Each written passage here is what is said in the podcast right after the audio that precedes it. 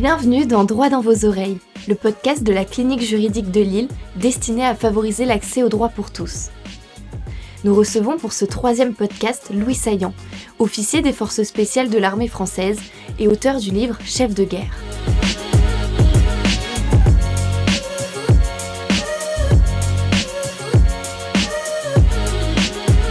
Alors euh, bonjour euh, Louis Saillant, euh, merci d'avoir accepté l'invitation du, pôle pénal de, la clinique juridique de Lille. Vous êtes ancien commando marine et donc on va revenir durant ce petit enregistrement de, quelques heures, de revenir sur votre parcours, les conseils que vous pouvez donner aux, étudiants, les moments marquants de, votre carrière et puis on pourra aussi évoquer, parce qu'il y a beaucoup de choses à dire sur, sur l'actualité géopolitique. comme on a parlé juste avant de, commencer, euh, à tous ceux qui, sont, euh, qui sont présents et à tous ceux qui nous écoutent. Euh, je vous invite vraiment, et, et c'est pas du tout pour, pour faire de la pub gratuite ou quoi que ce soit, de, de, lire. Ah, si, je lui demande de le lire. non, mais vraiment de, de, lire, de lire ce livre Chef de guerre, donc bah, de, Louis Saillant aux, éditions Mareuil.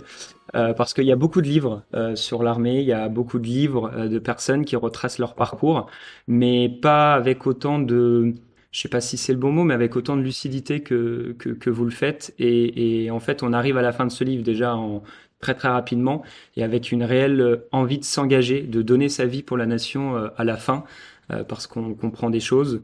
on comprend que aussi on, on aura l'occasion de, de l'évoquer, mais, mais de combattre aussi aujourd'hui sur le plan des idées des, des ennemis et, et c'est vraiment intéressant. Donc j'invite tout le monde à, à lire ce livre, que vous soyez intéressé de près euh, ou de loin à ces, euh, à ces métiers-là.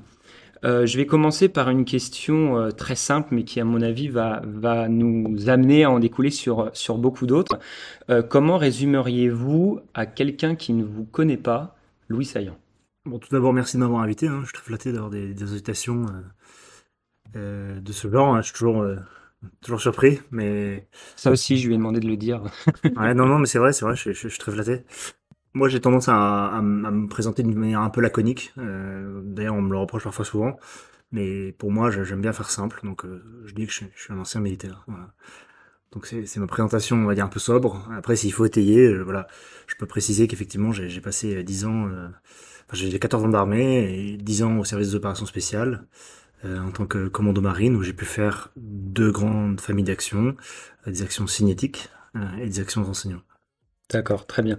Et, justement, avant de, revenir sur ce, grand parcours euh, dans, l'armée, euh, est-ce que vous pouvez euh, nous, raconter qu'est-ce qui vous a amené à, l'armée quelles ont été vos envies, à quel moment, parce que c'est vrai qu'ici on a, et qui nous écoutent beaucoup d'étudiants et on aime bien souvent nous en tant qu'étudiants se rattacher à des personnalités entre guillemets qui ont, qui, ont, eu un parcours et euh, donc voilà, est-ce que vous pouvez justement nous raconter qu'est-ce qui vous a mené à faire aujourd'hui 14 ans dans l'armée?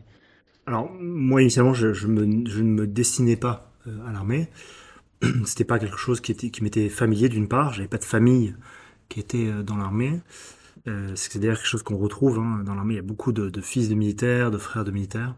Et pour mon cas, je voulais être professeur, parce que j'aimais beaucoup les sciences, j'aimais beaucoup, j'aime toujours la pédagogie et les enfants. Euh, donc je suis parti à l'université après mes études euh, au lycée, généraliste, des études généralistes. J'ai fait euh, de la physique et de la chimie à l'université. Puis très vite j'ai compris que hum, il me manquait quelque chose, que j'allais faire un programme tous les ans qui allait se répéter et que j'avais besoin de plus. Donc c'est là où j'ai commencé à, penser à autre chose. Et il se trouve que comme je logeais chez mes parents, et que je travaillais euh, quand j'avais pas cours. J'allais, je travaillais donc en restauration rapide. J'avais un peu d'argent de poche que j'utilisais pour euh, notamment euh, aller voler les week-ends en aéroclub.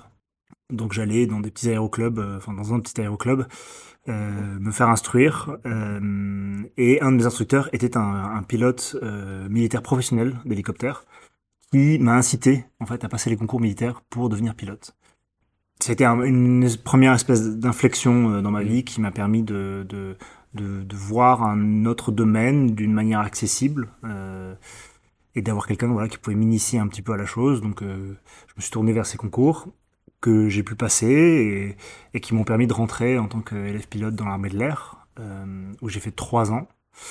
Euh, trois ans au bout desquels j'ai bifurqué une fois de plus à la suite d'une autre inflexion où je sentais que la cabine d'un avion c'était sympa, euh, c'était confortable, c'était exaltant hein, parce qu'il y avait beaucoup de boulot et c'était c'était dur. Euh, moi, je travaillais beaucoup, mais j'avais besoin de plus encore. Et puis un jour, bon voilà, comme je raconte dans le bouquin, euh, il y a eu ce moment où j'ai découvert qu'il y avait encore une autre d'autres spécialités euh, assez particulières euh, dans les armées, que sont par exemple celles des commandos. Et là, bon, je- je- j'ai encore bifurqué et là c'était pour de bon parce que parce que c'est vraiment euh, quelque chose qui m'a qui m'a permis d'être très épanoui euh, Mm. et dont j'étais très content. Ouais, justement, vous, vous en revenez euh, très très régulièrement sur, sur votre livre à, parler des différentes divisions de l'armée et les différents euh, types de forces spéciales. Euh, comme on, vous expliquait ju- juste avant, nous on est vraiment une association qui est tournée vers la démocratisation du droit. Et donc ça part aussi de la démocratisation des mots et des notions. Est-ce que du coup vous pouvez juste nous expliquer très rapidement, hein, très brièvement, les différentes divisions de l'armée, donc terre, air, la marine et les différents types de forces spéciales Alors l'armée euh, donc est constituée de quatre grands corps. Euh, l'armée de terre, euh, qui est le plus gros volume militaire en France, qui a le plus grand nombre d'armes, le plus grand nombre de personnel. Ensuite, il y a la marine et l'armée de l'air, qui sont, on a tendance à dire que c'est armées de spécialistes, voilà, avec beaucoup de spécialistes. Et ensuite, il y a la gendarmerie, avec les- qu'on connaît un peu mieux généralement. Euh, et ensuite, dans ces armées, donc il y a plein de spécialités, plein de métiers différents. Et dans les spécialités, il y a notamment euh, tout ce qui est euh, euh, action spéciale, donc euh, qui sont la composante force spéciale qu'on a rassemblée au sein du, du COS. Donc c'est ce qu'on appelle le commandement des opérations spéciales, qui a été créé dans les années 90 pour répondre à un besoin d'action dans des zones grises, on va dire, face à des menaces qui sont parfois asymétriques.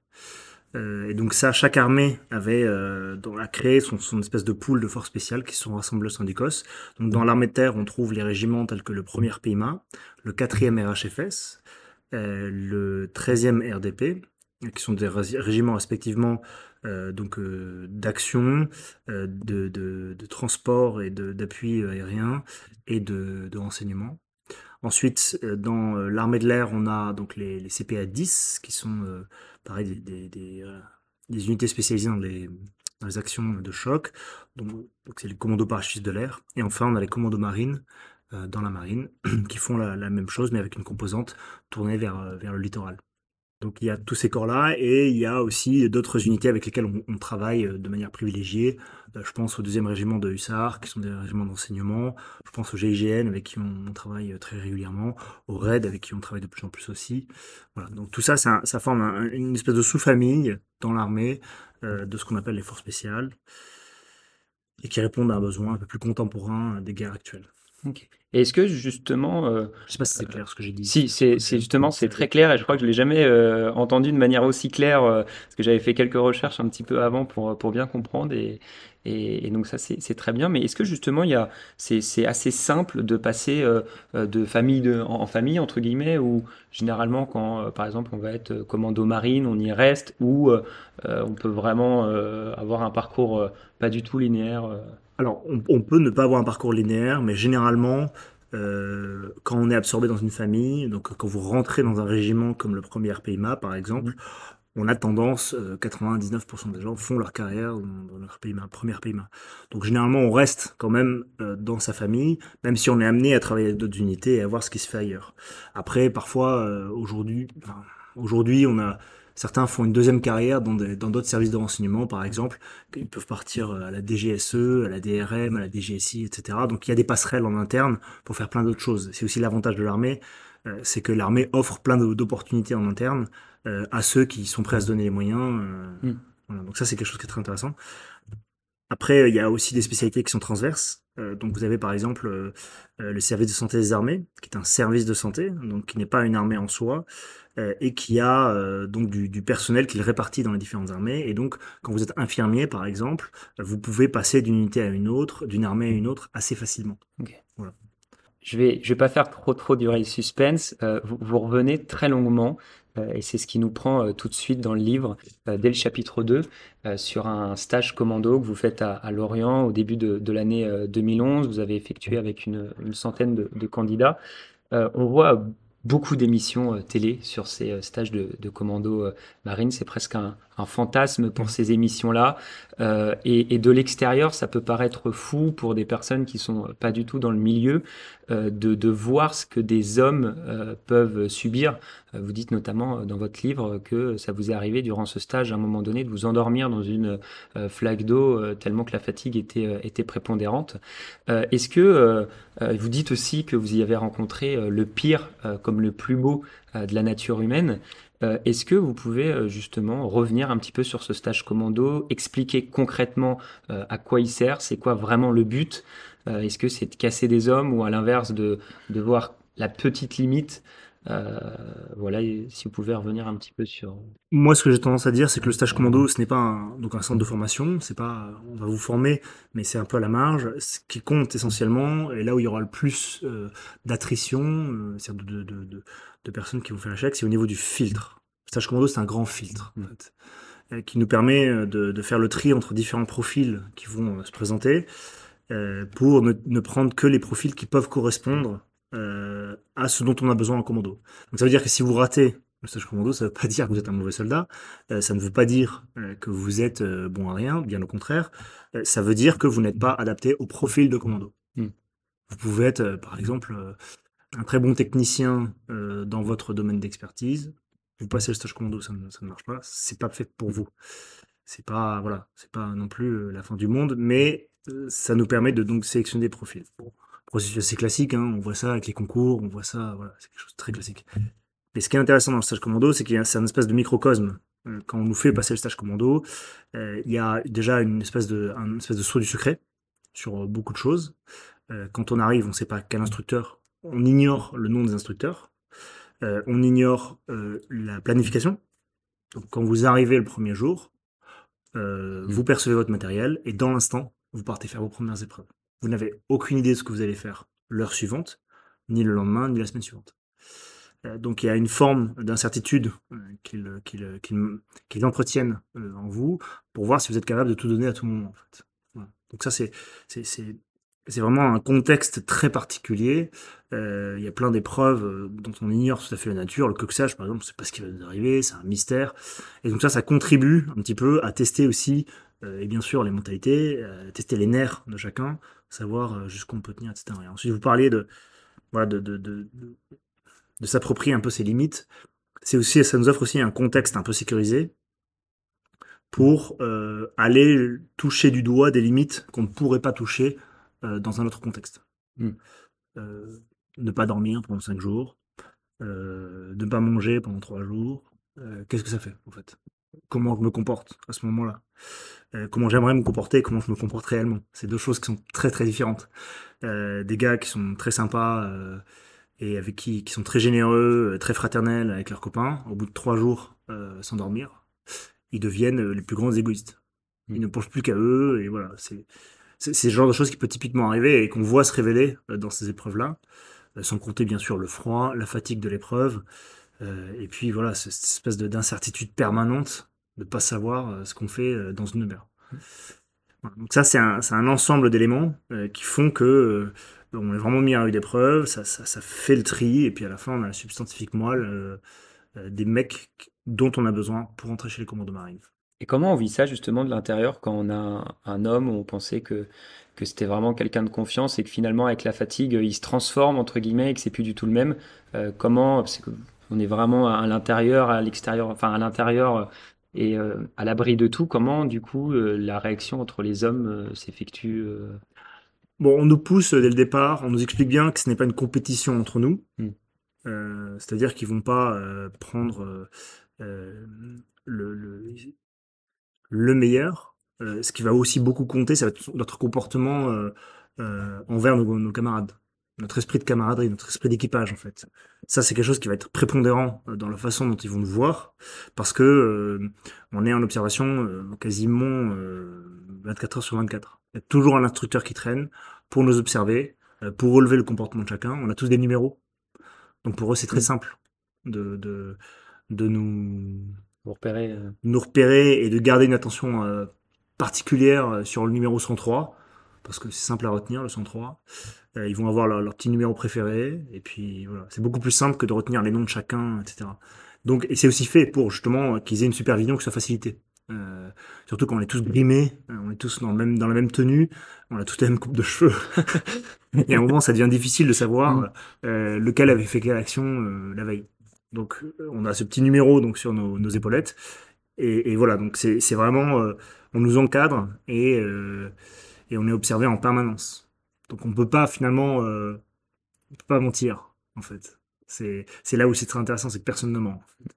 On ment peut-être un peu au début, et on se ment soi-même ou aux autres. Et puis après, on découvre finalement euh, notre vraie nature, ou tout du moins notre, notre vrai combat intérieur. En fait. Quelle, quelle est notre part d'ombre? Enfin, Je considère, j'appelle ça la part d'ombre, c'est un concept euh, psychanalytique qui dit qu'en fait, on a tous une espèce de part d'ombre qui refait surface dans certaines situations un peu particulières.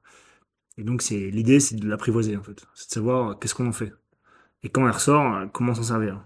Parce que c'est une part d'ombre qui a une utilité. Bien sûr. Euh, qui, qui, peut nous, nous, pousser à plus, à condition de la dominer. Mais on va pas rentrer là-dedans, c'est un autre domaine. Après, c'est un autre domaine qu'on qu maîtrise un peu moins. Euh, et à la, à la, fin de ce stage, justement, vous parlez de la, de la fameuse euh, remise des bérets. Euh, là aussi, je pense qu'on a tous en, entendu parler. Est-ce que là aussi, vous pouvez nous expliquer qu'est-ce que ça représente et l'émotion aussi que, que c'est de recevoir, après des mois de, de stage, ce, ce symbole qui... Le, le béret vert, c'est la, la, concrétisation. En fait. C'est ce qui nous, c'est un peu notre carotte pendant tout le stage commando. Euh, il y a tout un, nous les premiers, on est, on est très marqués par euh, euh, la symbolique qu'il y a derrière le béret vert, euh, son accession. Quand on voit des gens, quand on n'est pas béret vert, surtout dans le milieu des fusiliers marins, donc on évolue avant de passer le stage commando. Quand on voit quelqu'un venir avec un béret vert, bah en fait, voilà, Mmh. Tout de suite, ça, ça, ça, ça nous met. Euh, c'est assez impressionnant, en fait. Ouais, voilà. Donc, c'est nous de se voir le, le remettre euh, cette même chose euh, pour laquelle on avait une certaine admiration, une très grande admiration. En fait, c'est quand même une sacrée consécration euh, en tant que en tant que professionnel militaire, j'ai envie de dire. Euh, c'est vraiment un achèvement euh, hyper important. Et je vois quand je discute avec même nos anciens, nos, nos, tous nos aînés euh, béret vert, ils se souviennent très bien de leur stage. Mmh. Ils se souviennent comme si c'était hier. Ils se souviennent très bien euh, euh des moments forts, euh, des moments euh, difficiles, et ils se souviennent de la remise, de qui leur a remis leur béret vert. Et puis bien sûr, tout le monde se souvient de, leur, de son numéro de béret. On a tous un petit numéro de béret, un numéro de, de, de, sur notre petite pucelle, et, et tout le monde s'en souvient. Mmh. Parce que c'est un événement qui est, qui est marquant, qui est oui, qui nous marque à vie. Ouais, c'est vraiment cette concrétisation d'avoir d'avoir repoussé ses limites pendant, pendant des mois et d'avoir justement réussi, comme vous l'avez dit, à dompter cette, cette part d'ombre qu'on avait en nous et, et de se dire que ça y est, la, le, les, les missions, entre guillemets, peuvent commencer. C'est aussi l'accession, c'est ça, à tout un, à tout un monde euh, un peu fantasmagorique. Oui, voilà, c'est ça. Qu'on se dit, parce que les opérations spéciales, euh, jusqu'à ce qu'on ait le béret, c'est complètement opaque. En mm. fait. C'est un pari, ce qu'on fait. C'est-à-dire qu'on fait un pari en se disant, ça doit être incroyable. Alors on a des on-dit, on a des, des légendes, oui, les des, films, des les séries, voilà. Euh, ouais. mais, mais on ne sait pas exactement ce que les gars font. Euh, au quotidien, on ne sait pas quelle mission ils font, comment ça se passe. Euh, donc euh, c'est aussi très exaltant de se dire, bon là en fait j'ai fait un pari énorme qui m'a coûté beaucoup. donc maintenant, voilà, j'accède un petit peu à ma récompense. Mm. Et donc il y a un côté hyper exaltant. De rentrer dans ce monde mystérieux, de faire partie de cette grande famille, c'est quand même euh, sacrément émouvant. Quoi. Mmh. Et justement, quand, quand, vous êtes rentré dans cette grande famille et que vous avez exercé vos, euh, vos premières missions, euh, est-ce que vous en avez encore le souvenir de ces premières missions? Et si oui, oui qu'est-ce que vous en gardez? Parfois, c'est un, peu, c'est un peu difficile parce que quand on est jeune, quand on arrive dans cette boutique-là, c'est quand même assez, assez rude parce que on découvre aussi notre réalité. Donc, euh, on, on, a travaillé dur pour arriver à ce béret vert, on arrive à ce béret vert, et là, on nous explique qu'en fait, euh, il y a une pyramide hiérarchique et que vous êtes en bas de la pyramide. Mmh. Enfin, pas, hiérarchique, mais une, une, pyramide de compétences. Et donc, vous êtes en bas de la, de la, pyramide de compétences. Et donc, il va falloir que vous commencez à travailler dans votre domaine, dans votre spécialité, à devenir quelqu'un de compétent. Ça Parce doit que- être dur ça parce que du coup on a très difficile. parce que pendant des mois vous avez fait un, un stage extrêmement dur et donc vous vous dites ça y est c'est la concrétisation et en fait on vous remet tout en bas pour vous dire bah, tout reste à faire quoi. Exactement. Je trouve qu'on le retrouve un petit peu parfois dans, dans les concours qu'on passe, dans les Mm. examens. Euh, quand on s'en souvient, on se dit, bah, en fait, c'était c'était pas si dur, quoi. Oui exactement. Alors qu'en fait, on se mettait une pression de dingue la veille, on n'a pas dormi. euh, et là, en fait, une fois qu'il est passé, on se dit, bon, en fait, ça aller, quoi. Mm. Donc, il y a un peu le même phénomène. C'est-à-dire qu'une fois que c'est passé, euh, on se dit, bon, en fait, euh, c'était cool. Et boum, en fait, ils nous remettent la pression en nous expliquant qu'en fait, on a toute une, toute une série de compétences à acquérir, plein de Mm. choses à apprendre euh, pour être à niveau et pour être euh, conservé dans cette fraternité qu'on nous propose. Donc, il y a, on n'est pas dans un système où, une fois que c'est acquis, c'est bon les gars, vous êtes à domicile, reposez-vous, ça va être facile à partir de maintenant, au contraire. Euh, en fait, là, on se remet en pression. Euh, pour l'émission, bah, il faut être à niveau. Euh, Il y a une émulation qui se fait entre unités pour pouvoir être le bon groupe qui va partir sur la bonne mission, etc. Donc voilà, on, re- on revient, on, souffle un peu après le verre et vert, et puis on se remet le pied à l'étrier. Alors, pas autant qu'au stage commando, mais on, voilà, on continue à être éprouvé tout du long. Et en fait, c'est finalement, c'est une carrière. En fait, c'est Mm. Toute sa, toute sa carrière, on, est, on, a, on passe notre temps à apprendre, à progresser, à être formé, etc. Donc c'est Mm. Et euh, justement euh, comment on évolue euh, concrètement dans, dans, dans les métiers de l'armée justement? alors c'est une question très générale. Mm. Euh, Bah, de gravir les échelons euh, petit à petit, comment, comment ça s'effectue? Est-ce que c'est en interne avec euh, votre supérieur hiérarchique qui va vous noter et on va dire euh, bah, cette personne-là mérite euh, de gagner un échelon, entre guillemets, ou est-ce que vous avez des compétences à remplir et une fois que vous remplissez ces compétences, vous pouvez euh, grimper? Euh, comment concrètement ça se passe? Alors, euh, de manière très très concrète, euh, les militaires sont notés tous les ans. Ils ont un bulletin de notation tous les ans. Un BNA, un bulletin de notation annuel. Dans toutes les armées, c'est la même chose. Et tous les ans, euh, on va revoir euh, les objectifs qui ont été fixés en début d'année. Donc ça, c'est à titre individuel. Donc chacun est reçu par son N plus 1 pour euh, fixer les objectifs et ensuite, au fur et à mesure, euh, voir les indices où est-ce qu'on en est. Un peu comme dans le civil, hein, finalement. euh, un petit peu comme quand on travaille en entreprise. Et à la fin de l'année, en fonction des objectifs atteints ou non atteints, on aura, voilà, on sera plus ou moins bien noté. Et donc, on pourra, on sera plus ou moins senti pour passer au grade supérieur, présenter euh, tel nouveau concours interne, tel nouveau, telle nouvelle compétence interne, etc. Sachant que là où c'est un peu différent du civil, c'est que tout ça, c'est entrecoupé de missions. Et donc, euh, on a aussi un système de notation en mission, euh, où en fonction des actions qu'on a menées, euh, on va aussi avoir une notation et avoir des remarques, etc., qui rentreront en compte, ou même dans les exercices, hein, dans les entraînements des exercices, on, va avoir des... En fait, on est, on est monitoré en permanence dans l'armée. Quoi qu'on fasse, il y a quelqu'un pour dire, pour à la fin débriefer, chose qu'on adore faire dans l'armée, on aime bien briefer, débriefer, ce qui est assez sain d'ailleurs. Et quand on débrief, on fait un débrief général, mais on peut aussi faire des débriefs individuels pour dire, attention, il y a ça et ça qui va pas. Et donc ça, ça rentre dans la notation générale à la fin.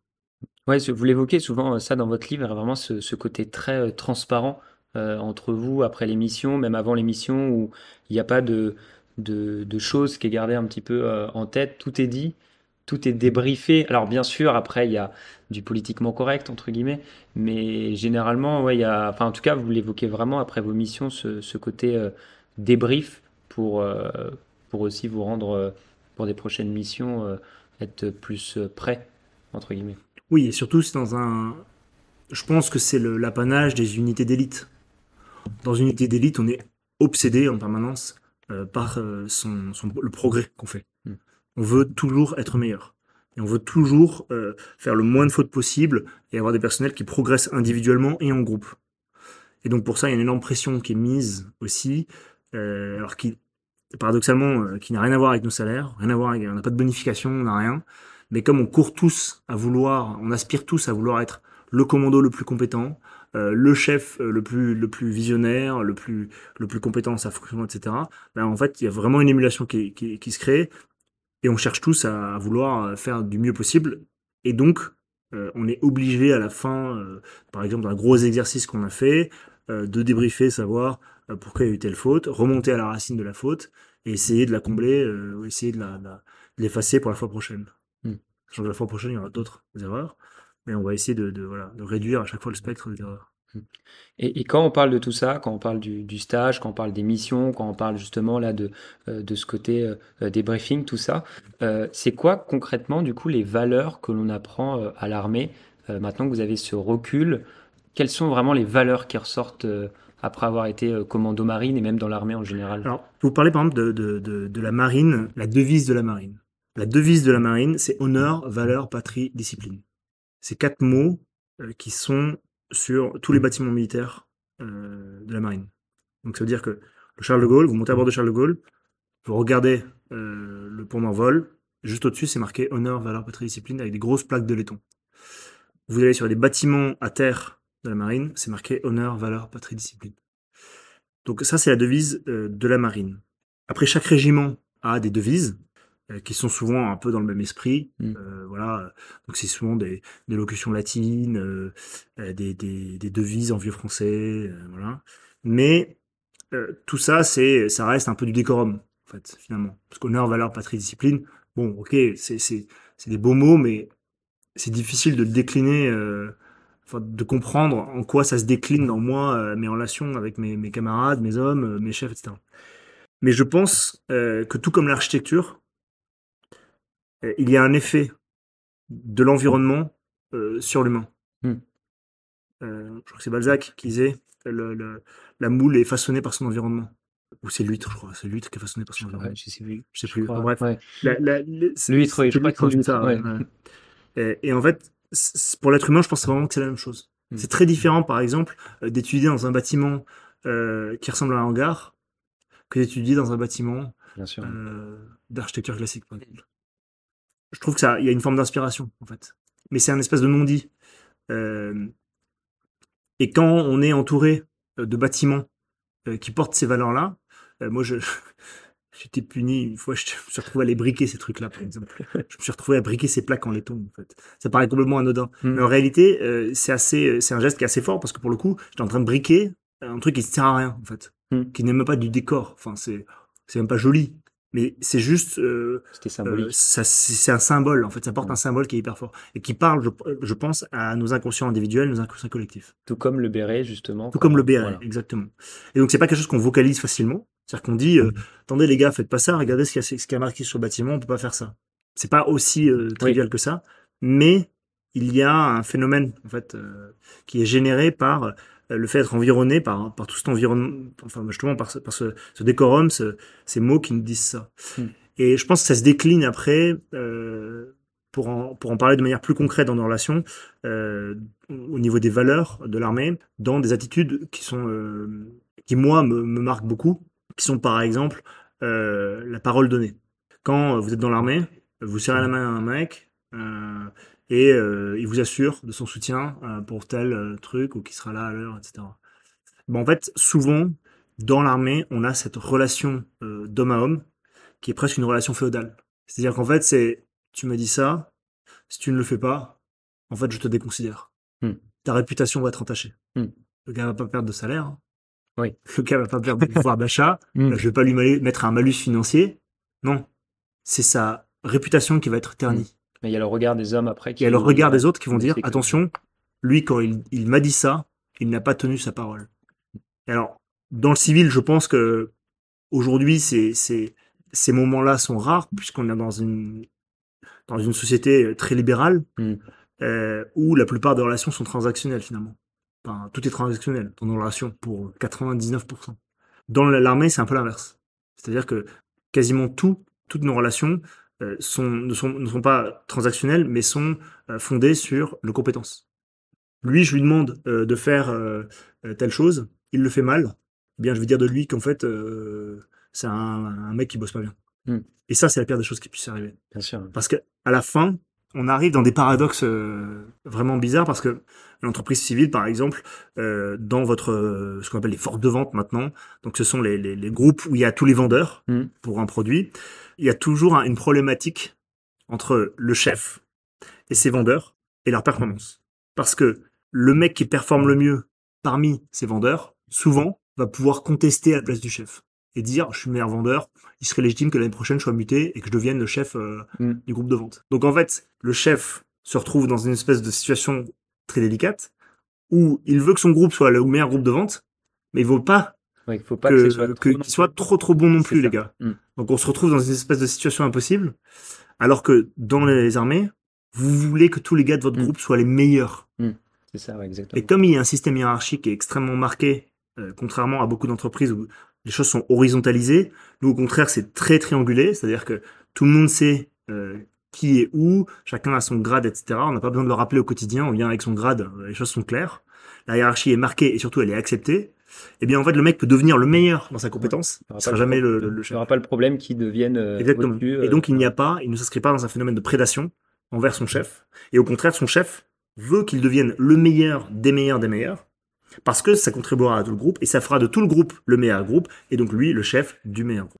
C'est super bien résumé et c'est vrai qu'il y a cette, voit bien cette grande différence avec euh, le civil et, et c'est vrai que euh, d'ailleurs beaucoup de personnes considèrent que parfois, euh, même dans des entreprises, il y a un petit peu, des fois on retrouve ce côté un petit peu militaire que certains patrons veulent essayer de d'impérioriser parce que bah, justement la hiérarchie est extrêmement marquée et il y a cette, cette cohésion de groupe qui fait que tout le monde est meilleur avec un grand chef, que tout soit respecté. Le, Avec, le- le grand paradoxe de l'armée, juste pour compléter Mm. euh, ce que nous disons, c'est qu'il y a une hiérarchie qui est extrêmement marquée. Et paradoxalement, c'est elle qui dégage le plus d'harmonie. Une hiérarchie bien marquée dégage de l'harmonie. Et, j'ai une, illustration euh, pour expliquer cela. Souvent, quand je vois des, jeunes euh, engagés euh, qui sont dans leur spécialité, je pense à des hommes opérateurs, des machins, qui sont sergents ou caporal, enfin bref, et je lui dis, est-ce que toi, tu serais content de remplacer le général, de prendre la place du général? C'est-à-dire, si je transpose dans le monde civil, de dire au gars qui est rentré et qui est livreur chez Danone, de lui dire est-ce que ça te plairait de devenir PDG de Danone Je pense qu'il y a beaucoup de livreurs qui aimeraient être PDG de Danone avec son salaire. En revanche, à chaque fois que j'ai essayé de faire le même truc dans l'armée, ça n'a jamais marché. Mm. Aucun sergent ne m'a jamais dit euh, ah oui je veux bien moi je veux bien être général. ouais. Ils m'ont tous dit j'adore ce que je fais. Moi ce que je veux c'est être bon dans ma compétence. Ça m'intéresse pas d'être général. Je pense que c'est hyper important parce que justement dans l'armée, il n'y aura pas ce côté-là où on sait qu'on est à côté d'un camarade et qu'on peut lui faire confiance. Et que dans la société civile, malheureusement, enfin, je pense qu'on retrouve vraiment ça dans le monde de, de l'entreprise, où parfois on peut être accompagné de collègues et qu'on sait qu'à tout moment, ce collègue-là, parce qu'il sait qu'il va y avoir la place du chef qui va se libérer à la fin d'année, va à un moment donné, euh, je vais être schématique, mais va falsifier une vente ou va faire des choses pour que justement, euh, alors que dans l'armée, il n'y a pas ce côté-là et je pense que ça aide et que c'est hyper important parce que il y a des vies en jeu et quand vous avez votre camarade à côté de vous qui va peut-être vous sauver la vie, c'est hyper important que justement ce camarade-là euh, fasse pas une action euh, parce que il sait qu'il va devenir chef dans un an et que euh, et que il y ait ce côté calculé entre guillemets.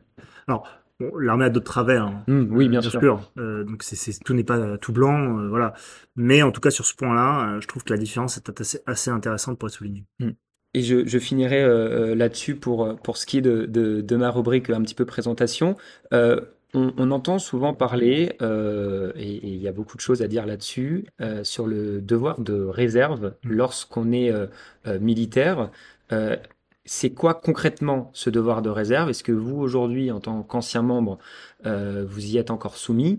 Est-ce que, euh, il y a une vraie utilité aujourd'hui à ce devoir de réserve, justement, dans, euh, dans une société où où exprimer euh, des choses euh, n'a jamais été aussi, euh, aussi important. Euh, quel est votre avis euh, là-dessus? Est-ce que vous êtes allé voir euh, le devoir de réserve dans le code de défense, ce dont il s'agit, il y a un article qui traite de ça. Euh, non, je suis pas allé le voir. Mais je sais que je l'ai traité euh, justement en tant que, en Ah oui. tant que réserviste de gendarmerie, mais euh, en fait, on l'a passé très moi, je vous invite à aller, à aller jeter un coup d'œil dans le code de défense. Ça se trouve assez facilement sur Internet. Mhm. Vous vous rendrez compte qu'en fait, euh, le devoir de réserve euh, est extrêmement flou. Mhm. Pour dire ça euh, dans les termes juridiques, c'est une notion euh, jurisprudentielle qui n'a jamais été définie, contrairement à d'autres choses, euh, d'autres, d'autres, euh, d'autres lois qui sont extrêmement bien définies sur ce que les militaires peuvent dire ou ne pas dire, comme par exemple le secret des opérations, euh, l'atteinte à l'image des armées, le secret défense, etc. Ça, c'est très bien défini. Vous parlez d'un truc euh, secret défense, vous parlez de la forme des hélices euh, d'un sous-marin euh, nucléaire d'attaque euh, français, euh, vous êtes tout de suite attaqué par l'État et vous finissez très rapidement en prison avec euh, peu de chance de vous en sortir. Mm. Parce que vous, vous trahissez un secret d'État. Euh, donc ça, c'est très bien défini. Très très bien défini. Le devoir de réserve s'applique à tous les militaires d'active, de réserve, mais il n'interdit absolument pas aux militaires de, de s'exprimer. En revanche, il permet, enfin je pense que il peut être utilisé dans certaines, certaines situations euh, de manière assez perverse pour mettre une certaine pression aux militaires pour ne pas qu'ils s'expriment. Alors que c'est pas concrètement dit qu'il n'a pas le droit de s'exprimer. Mais au contraire, Oui, au bien contraire. contraire. Euh, 2018, le général Lecointre, chef d'état-major des armées, euh, fait une allocution en disant les militaires doivent s'exprimer. On leur demande de s'exprimer. On leur demande d'écrire. Vous pouvez aller voir sur internet, hein, vous tapez, euh, vous tapez les, les, les bons mots-clés, vous allez voir le général Lecointre qui dit écrivez, exprimez-vous. Donc euh, ils n'attendent que ça. Alors ça c'est la théorie. Euh, la réalité est bien différente. Euh, moi quand j'en sais quelque chose, j'ai écrit un livre en tant que militaire d'actif, donc euh, voilà. Bon et encore, moi j'ai pu le sortir parce que je- je- j'étais bien entouré. Euh, j'étais officier, voilà. J'étais dans des conditions qui m'ont permis de, de tenir la marée. En revanche, euh, j'ai été contacté par un jeune caporal récemment d'un régiment de, de chasseurs alpins qui a écrit sur une mission qu'il a fait en Guyane, une super aventure. Mhm. Il a écrit un très beau bouquin euh, pour pour marquer parce que je- il aimait il aime écrire et, et pour coucher un petit peu ses souvenirs. Bien sûr. Et euh, donc j'ai eu le privilège euh, d'en recevoir un exemplaire. Et c'est un super bouquin qui ferait euh, qui ferait rêver euh, plein plein de personnes et qui qui permettrait de donner une vision très authentique euh, de ce qu'est euh, l'armée. Sauf que quand il a évoqué l'idée de le publier à ses chefs, ils lui ont tout de suite mis une certaine pression en lui expliquant qu'il y avait toute une série de fourches codines à franchir par les armées, ce qui est absolument faux. hein. Vous pouvez, il y a deux façons d'écrire dans les armées et j'espère que tous les militaires qui veulent écrire en prendront bien note. Euh, il y a euh, les œuvres conventionnées, donc Mhm. ce sont des œuvres qui sont faites en partenariat avec l'armée. Donc euh, pourquoi est-ce que l'armée fait ça? Bah, Parce qu'en fait, ça permet de communiquer sur certains sujets en donnant des moyens à la personne qui veut communiquer, donc un journaliste par exemple. Euh, mais en, en revanche, il y a dans ce cas-là un filtre euh, qui doit être passé et parce que l'armée veut maîtriser ce qui va être dit par le journaliste Mhm. sur son reportage, sur les hélicoptères de l'armée. Voilà. Donc ça, c'est les, les livres conventionnés. Et du reste, n'importe quel militaire peut écrire au même titre que n'importe quel Français est libre d'écrire sur ce qu'il semble bon d'écrire. Donc j'invite tous les militaires français qui veulent écrire, qui veulent s'exprimer, à s'exprimer Mm. en respectant euh, euh, les, les règles qu'on a évoquées euh, initialement. Donc le, le, bien sûr le- les, les- sujets confidentiels défense, euh, euh, de l'atteinte au renom des armées, etc. Mais en dehors de ça, ils sont parfaitement libres de s'exprimer, de dire ce qu'ils veulent, sans devoir faire relire à leur chef, etc. Ils doivent simplement rendre compte à leur chef qu'ils écrivent un livre, et c'est tout. C'est ce qui a marqué exactement le code de défense. De toute façon, un bon juriste, je pense ne pas me tromper en disant ça, vous dira qu'une notion mal définie ou pas définie, il n'y a pas plus dangereux. C'est coup, extrêmement voilà, flou et dangereux. C'est une pression, en Parce que c'est source d'interprétation de qui veut, quand on veut. C'est très arrangeant, en fait. Et c'est ça. C'est-à-dire dans telle situation, on va l'interpréter de telle façon parce que là, on va avoir parlé euh, d'un hélico, il peut pas parler. Voilà, dans telle autre situation, bah, ça permet de faire de la communication. Donc là, justement, Exactement. on va Là, c'est parler Voilà, c'est ça. ça. Donc c'est malheureusement euh, ce, ce côté-là, mais, mais c'est vrai que c'est très intéressant et peut-être qu'un jour il y aura une jurisprudence justement ou un texte qui viendra, le législateur interviendra pour. euh, mais à mon avis, ne vu que ça, je pense que ça arrange plus que ça dérange. pas. Au détriment de tous ceux qui veulent s'exprimer dans l'armée. hein. Et, et justement, Et il y a ce côté hein. C'est ça, il y a un petit peu ce côté opaque où justement euh, il- l'armée a peut-être du mal un petit peu à, à avoir des hommes à, à- à vraiment euh, euh, rendre, rendre l'armée attrayante. Et peut-être que justement, en venant euh, adoucir ce, ce, ce devoir de réserve, permettrait justement à travers des livres comme vous le faites ou à travers de votre camarade vous expliquer que justement de, de la rendre attractive parce que ça nous permettrait de bah, d'avoir une communication beaucoup plus importante et beaucoup plus euh, lucide sur l'armée. Absolument. Voilà.